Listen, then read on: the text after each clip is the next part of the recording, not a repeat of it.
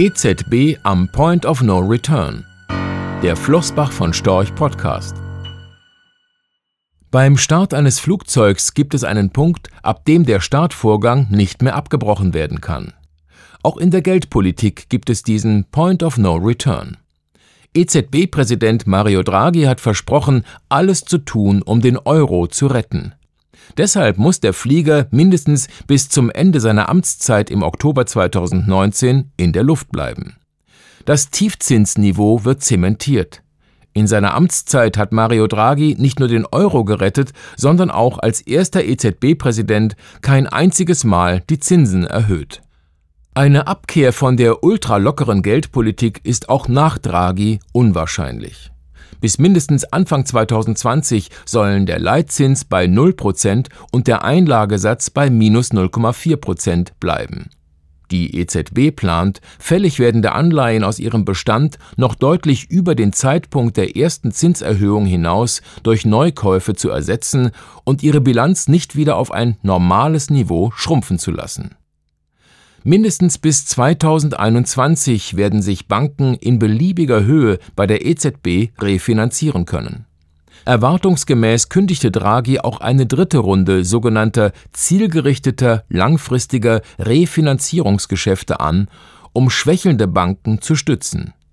Diese Form der Bankenrefinanzierung reicht bis in das Jahr 2023.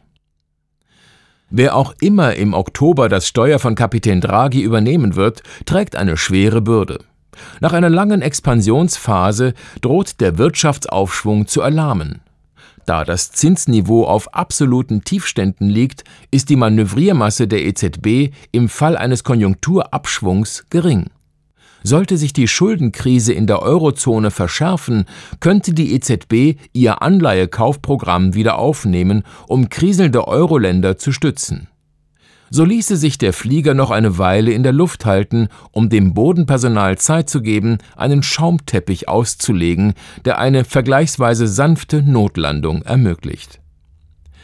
Dass eine solche weitgehend schmerzfreie Landung noch gelingen kann, scheint aber mehr als fraglich. Die hochverschuldeten Euro-Länder haben die Zeit, die ihnen die EZB mit ihrer Tiefzinspolitik gewährt hat, weitgehend ungenutzt verstreichen lassen. Daran wird sich angesichts der politischen Entwicklung in vielen Ländern auch zukünftig nur wenig ändern. Die herbeigesehnte Zinswende in Europa kommt nicht, weil sie nicht kommen darf. Sie bleibt auch nach sechs Jahren Aufschwung ohne die kleine Delle in der Eurokrise 2012-2013 sind es sogar zehn Jahre eine Fata Morgana.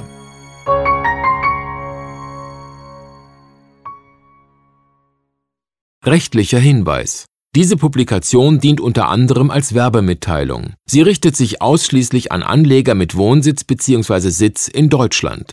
Die enthaltenen Informationen und geäußerten Meinungen wurden mit großer Sorgfalt erstellt, die tatsächlichen Entwicklungen können aber erheblich hiervon abweichen. Die enthaltenen Informationen und Einschätzungen stellen keine Anlageberatung oder sonstige Empfehlung dar. Sie ersetzen insbesondere keine individuelle Anlageberatung. Angaben zu historischen Wertentwicklungen sind kein Indikator für zukünftige Wertentwicklungen.